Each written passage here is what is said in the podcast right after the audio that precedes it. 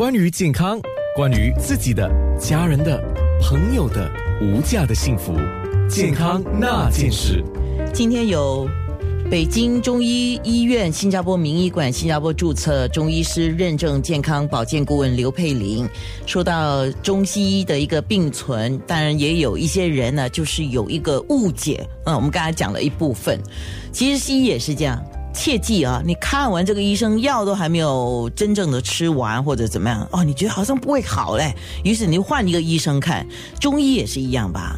对的，而且在新加坡呢，很多人误以为说我今天看了西医，然后我后来又去看了中医，然后就自己帮自己中西医结合了。哦，这样叫中西医结合？其实这是一个错误的观点。哦，不行，因为这样子的话呢，当你的西医不了解，就是说你现在在呃。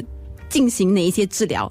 而如果你刚好找到一个呃不能了解你在进行西医治疗的中医师的话呢，其实这是有危险的。嗯嗯，我认识的一些朋友当中，呃，他们有一些是怎么讲？他自己本身也是在从事西呃西药业的了哈，因为他们自己又主动的去跟他们所呃认识的中医师做一个交流，呃，不止交流，在。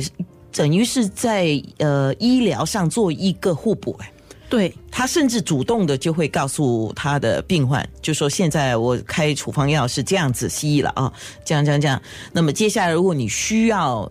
呃，什么中医上的一个辅助的话，他会介绍他去进行这个中医的辅助。嗯，因为其实有一些病症在中医来说还有他自己的特色优势。刚刚我们说到了，呃，肿瘤患者中医是能够呃减低他的毒副作用，帮助恢复他身体的机能和提高身体的免疫。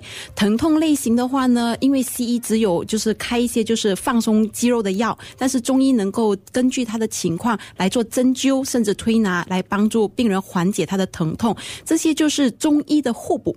是，就是千万自己不要做，自己别自己做医生。对，这句话不管是西医还是中医，我还是强调这一点，不要自己做医生。对，让呃专业的医师、专业的医生来帮助你解决你身体的问题。不过自己要加强的是医药的认识，就是这个是属于常识的部分。健康那件事。